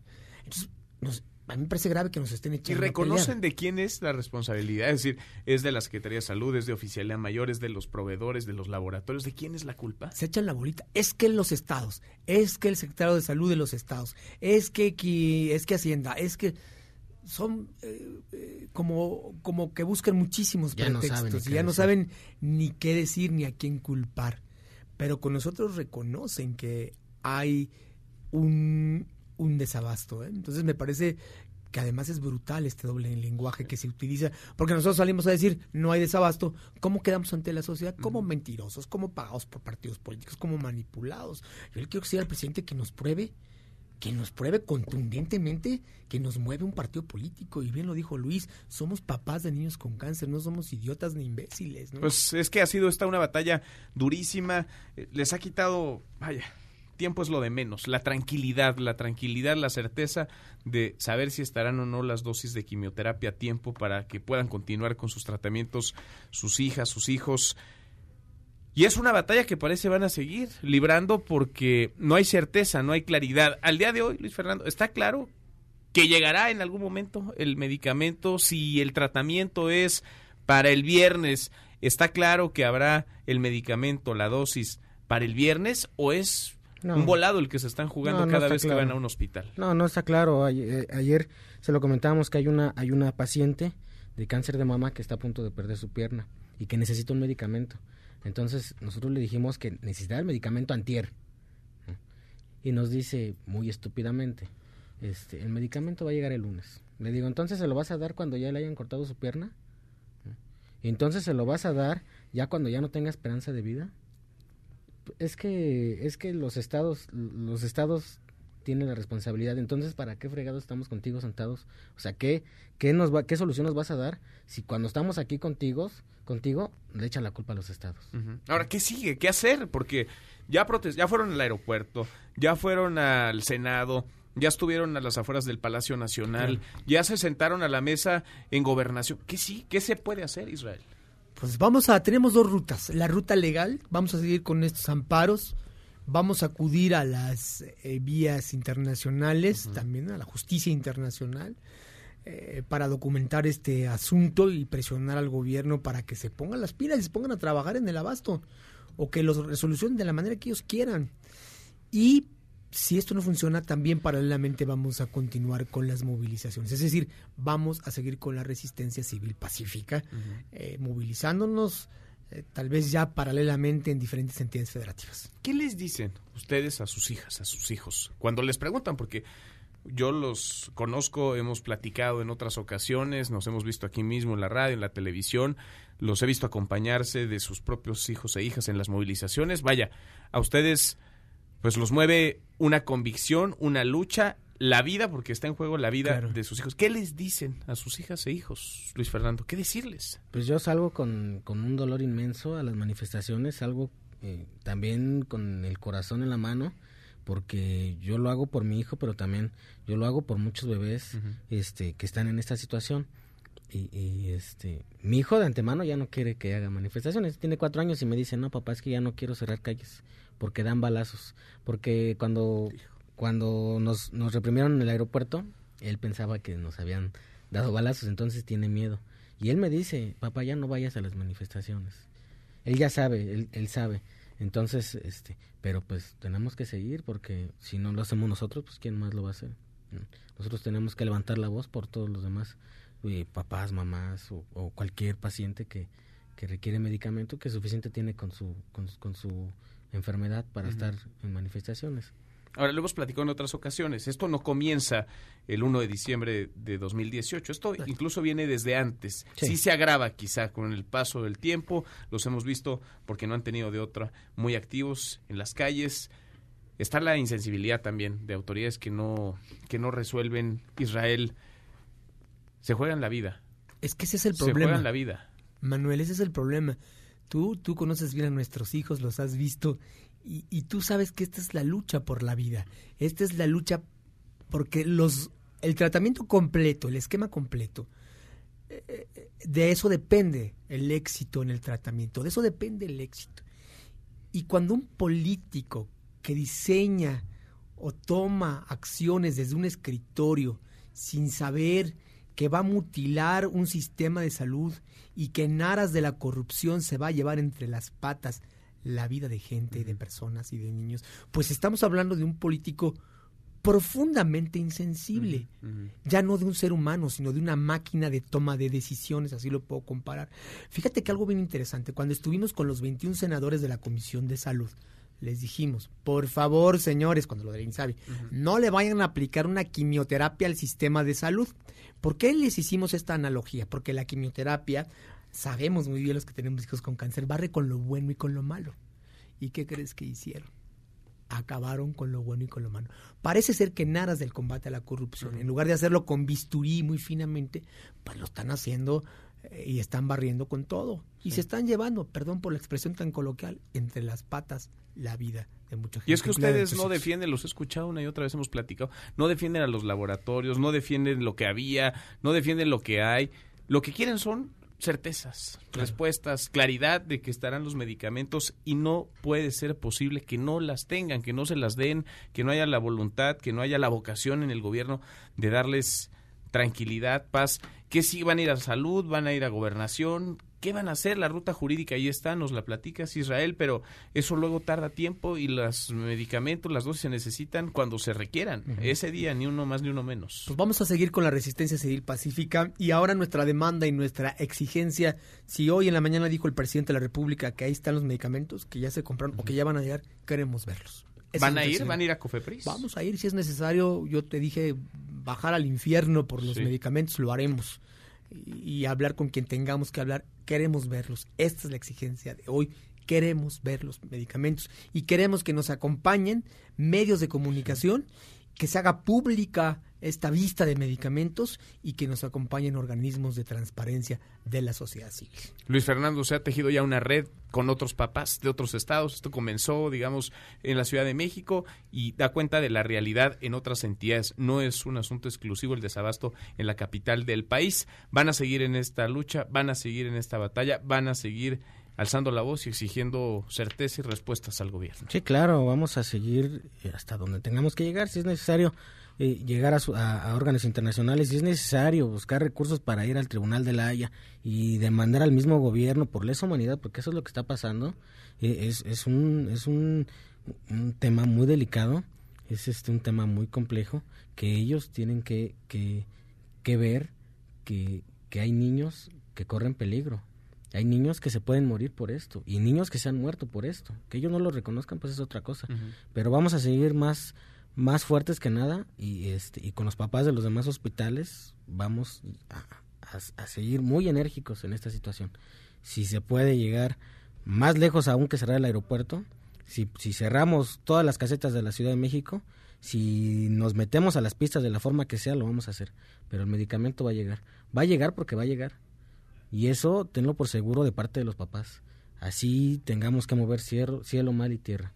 No puedo, y me imagino que quienes nos escuchan, quienes son papás y mamás, no puedo imaginar la impotencia, la desesperación, la frustración, la rabia, el coraje de tener que ir a rogar, a protestar para que esté el medicamento del cual depende la vida de alguno de sus hijos. Les agradezco como siempre que hayan estado acá. Gracias Luis Fernando, muchas Gracias. gracias Luis Fernando Reyes, Israel, Israel Gracias. Rivas, gracias. Gracias, Muchas gracias. Se quedan Gracias. los micrófonos tardes. siempre abiertos. Gracias. Acá los vamos acompañando. Pausa y volvemos. Hay más en esta mesa, la mesa para todos.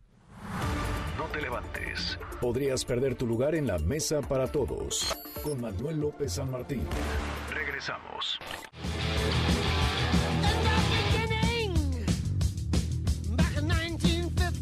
El 19 de febrero de 1980 fallece Ronald Belfort Scott en Londres, Inglaterra. Mejor conocido como Bon Scott, fue un vocalista de hard rock, letrista, gaitero y percusionista.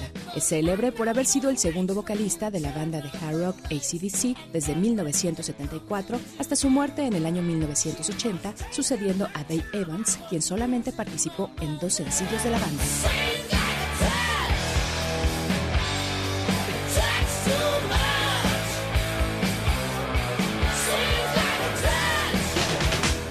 Seguimos, volvemos a esta mesa, la mesa para todos, cruzamos la media ya a la hora con 43, vamos con un resumen de lo más importante del día. Resumen. Resumen.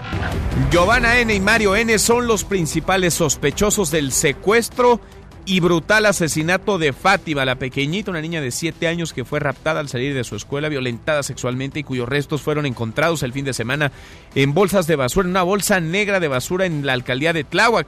La Fiscalía General de Justicia de la Ciudad de México pidió ya órdenes de aprehensión contra estas dos personas. La voz del vocero de la Fiscalía, Ulises Lara. el Código Penal del Distrito Federal establece una sanción entre 80 y 140 años de prisión para este delito. Y desde luego, la Fiscalía de Justicia de la Ciudad de México solicitará a la autoridad judicial todo el peso de la ley para castigar a quienes tuvieron participación en este indignante hecho. Bueno, y la jefa de gobierno Claudia Sheinbaum reveló que Giovanna N. era conocida de la familia de Fátima y que rentaba el domicilio donde habrían retenido a la pequeña. Es eh, Fátima, pero antes fue Ingrid, ahora es Verónica. La violencia contra las mujeres no para, no cesa en el país. En Puebla, una niña de 14 años fue asesinada en la localidad de Nanacatepec. La menor recibió varias heridas con arma blanca en el cuello, lo que le habría ocasionado la muerte. El gobernador del estado, Miguel Barbosa, informó que tienen ya identificadas a los responsables de este caso. Y en el caso también del- de, la, de la niña de Cihuatentla, tenemos identificado a quién lo hizo. pues lo vamos a, lo vamos a detener a ver si, lo tendrá pronto. Pues ojalá que detengan a alguien y lo hagan pronto. Es el horror, el horror que se vive, la violencia desbordada. Hoy encontraron sin vida una bebé, cinco meses tenía Carol. Fue robada ayer a su mamá en Saltillo, Coahuila. Camelia Muñoz, Camelia, cuéntanos, buenas tardes. Hola Manuel, muy buenas tardes para ti, para el auditorio. Efectivamente te comento que la Fiscalía General de Coahuila confirmó el hallazgo del cuerpo de una bebé con las características similares a las de Carol Naomi, perdón, de cinco meses de edad, quien fue raptada el día de ayer aproximadamente a las 15 horas cuando un hombre y una mujer presumiblemente se la arrebataron a su madre. En un terreno baldío de la colonia Bellavista y a pocos metros de donde ocurrió el rapto, se localizó el pequeño cuerpo y en el lugar se observaron bajo un árbol varias cobijas. Minutos antes del hallazgo, el fiscal de Coahuila, Gerardo Márquez Guevara, dio a conocer algunos de los avances que tenían en las investigaciones y él manifestaba que se estaba poniendo énfasis en el entorno familiar. Escuchemos. En el entorno familiar, en el entorno vecinal es donde tenemos la información más relevante para dar con él. Ahí estamos fortaleciendo la investigación en, el entorno familiar, estamos eh, analizando todas las declaraciones que tenemos. Bueno, te informo que la dependencia estatal, esta Fiscalía General, estableció también en un comunicado hace unos momentos que el cuerpo de la pequeña fue llevado al servicio médico forense para determinar las causas de la muerte y en unas horas más se espera dar mayor información sobre el hallazgo del cuerpo. Es el reporte que tenemos en Coahuila. Qué tristeza. Gracias, Camelia. Buenas tardes. Muy buenas tardes. Qué tragedia. Y de una otra, de la violencia de género a otro tipo de violencia en Jacona, Michoacán. Un niño de solo 12 años murió en un tiroteo. Iba saliendo de la escuela. Marco Antonio Duarte, Marco Antonio, buenas tardes. Gracias Manuel, muy buenas tardes. Un niño de 12 años de edad murió anoche cuando recibía atención médica en un hospital luego de recibir una bala perdida en un tiroteo ocurrido en el municipio de Jacona. La Fiscalía General de Michoacán investiga este caso, el cual ocurrió alrededor de las 6 de la tarde con 55 minutos en la calle Ecuador de la colonia Buenos Aires, donde el menor caminaba tras haber salido de su escuela con dirección a su hogar. En este sitio, los tripulantes de una camioneta de color negro realizaron detonaciones de arma de fuego, al parecer en contra de otros civiles, hiriendo de forma colateral al infante, quien herido se alcanzó a refugiar en una tabiquera. Paramédicos trasladaron al menor a un hospital de Zamora, colindante con Jacona, donde murió alrededor de las 9 de la noche con 40 minutos. Los responsables lograron huir pese al operativo policial desplegado. Hasta aquí mi reporte, continuamos con más en Mesa para Todos. Gracias, muchas gracias Marco Antonio. Ha sido este un miércoles caótico en la Ciudad de México. Hay varias movilizaciones, varias protestas, varias marchas. Una de ellas la de policías federales inconformes con su paso a la Guardia Nacional bloquearon el cruce de insurgentes y reforma. De ahí se fueron al Ángel de la Independencia. René Cruz, René, platícanos, ¿cómo estás? Buenas tardes. Hola Manuel, amigos del auditorio, muy buenas tardes. Pues en efecto, a siete meses de que estalló este conflicto, los policías eh, federales que rechazan incorporarse a la Guardia Nacional volvieron a salir a las calles. Esto pues para exigir a las autoridades federales precisamente el cumplimiento de los compromisos para el pago de la indemnización aquellos elementos que pues no desean incorporarse a la Guardia Nacional. Eh, Manuel, comentarte que hace unos minutos ya los eh, agentes federales eh, retiraron el bloqueo que mantenían desde hace aproximadamente dos horas en el cruce de Reforma e Insurgentes. Sin embargo, Manuel, en estos momentos, pues ya estos cerca de 300 elementos federales iniciaron de nueva cuenta su marcha, pero en esta ocasión nos comentan que van precisamente a lo que fuera la residencia oficial de Los Pinos a continuar con sus protestas. En estos momentos la vanguardia va cruzando lo que es eh, la glorieta de la Diana Cazadora con camino en dirección a, precisamente hacia lo que es hoy el Centro Cultural Los Pinos. Eh, el reporte que tenemos al momento. Gracias, muchas gracias René, muy buenas tardes. Siete meses, eh, siete de conflicto y siguen en las mismas, incapaces de resolverles en la Secretaría de Seguridad y Protección Ciudadana. De no creerse, increíble. Jóvenes encapuchados tomaron otra vez la prepa 8. Con esta serían ya 11 las escuelas en paro tomadas. Son la Facultad de Filosofía y Letras, de Ciencias Políticas y Sociales, Artes y Diseño y Psicología, las prepas 3, 5, 6, 8 y 9 y los SH Sur y Oriente. En octubre podrían comenzar los trabajos de rescate en la mina Pasta de Conchos, donde 65 trabajadores quedaron atrapados hace ya 14 años. Camelia Muñoz, Camelia, buenas tardes otra vez. Manuel, muy buenas tardes. Te informo que tras el anuncio del gobierno federal para realizar los trabajos en pasta de conchos, el gobernador de Coahuila, Miguel Ángel Riquelme Solís, señaló que apoyarán estas actividades si hay posibilidades de realizar el rescate de los cuerpos de los 63 mineros que quedaron atrapados en el interior de la mina en San Juan de Sabinas, donde hace 14 años ocurrió una explosión por acumulación de gas metano. El mandatario coahuilense expresó que si la tranquilidad de las familias es que se haga la búsqueda de los restos, respaldarán las acciones que determine la Secretaría del Trabajo pese a que hace años se consideró que no era viable el ingreso de rescatistas a la zona. Pero que se haga, que técnicamente sea viable y que, bueno, pues si realmente se encuentran los restos, el gobierno está para colaborar. La verdad es que nosotros siempre hemos estado a, este, en favor de, de las familias. Técnicamente en su momento se dijo que no era viable y fueron por distintas instancias. Hoy, si el gobierno federal tiene la viabilidad a través de los peritos, de, de expertos, que esto pueda suceder, crean que estamos en la mejor disposición de colaborar. Riquelme Solís expresó que hasta el momento no ha recibido la petición de ayuda por parte de las autoridades federales, pero dijo que están en la mejor disposición y aplaudió el hecho de que el Grupo México haya cedido al gobierno federal el predio de donde ocurrieron los hechos. Es de información, seguimos con más en Mesa para Todos. Gracias, muchas gracias Camelia. Hasta aquí el resumen con lo más importante del día.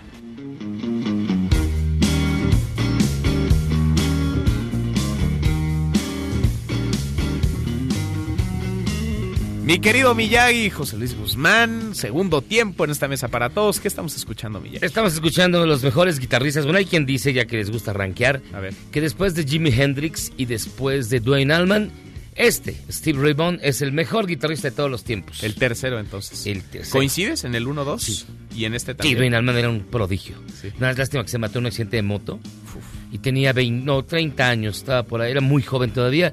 Y bueno, este Jimi Hendrix se mata a los 25 en un accidente por ingestión de vómito, vomitó de lado. Dicen que lo mató sin darse cuenta el paramédico, porque él estaba inconsciente, lo sube en una camilla y cuando quiere eh, vomitar, permítanme el término, en lugar Provecho. de ponerlo de lado, el paramédico lo pone boca arriba, terminó ahogándose. No, bueno. Así fue como murió Hendrix. Pero bueno, esto es muy rápido. Esta canción que está tocando Steve Ray Vaughan se llama Mary Had a Little Lamb. María tenía un corderito. ¿Por qué? Porque esta fue la Siempre primera. suenan mejor en inglés, ¿no? Sí. Porque esta fue la primera canción grabada en toda la historia y fue exactamente hace 143 años. ¿Esto que estamos escuchando? No, esta no, esta No, versión. no, no, pero la primera canción. O sea, Sí. esta es la primera canción grabada en la Mary historia. Have a Little Lamb, sí. Que es una wow. es una ¿cómo se nursery rhyme, es un- una cancioncilla de cuna de las guarderías. Esta es la versión de Steve Ray Vaughan, pero la primera que graba Tomás Alva Edison en su fonógrafo fue Mary Had a Little Lamb y la- él pensaba que el fonógrafo iba a servir para tomar dictados, que era para lo que iba a servir la reproducción del sonido. Jamás pensó en, en música, en nada por el estilo. Él, era, él le llamaba dictáfono. Órale. Y hoy cumple 143 años. Esto ocurrió el 19 de febrero de 1877. Y estamos en el cumpleaños 143 de la música estás- grabada como la conocemos. Me estás impresionando con las fechas, tu manejo de los números y de ¿Qué los te digo? tiempos. Miyagi, gracias. Gracias a ti, Manuel. José Luis Guzmán, te escuchamos al ratito a las 7, Charros contra Gangsters. Pausa y volvemos además a esta mesa, la mesa para todos.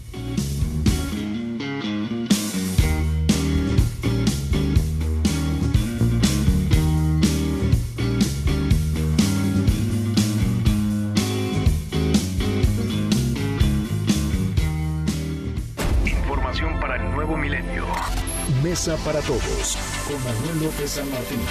Regresamos. En Mesa para todos, la información hace la diferencia. Con Manuel López San Martín.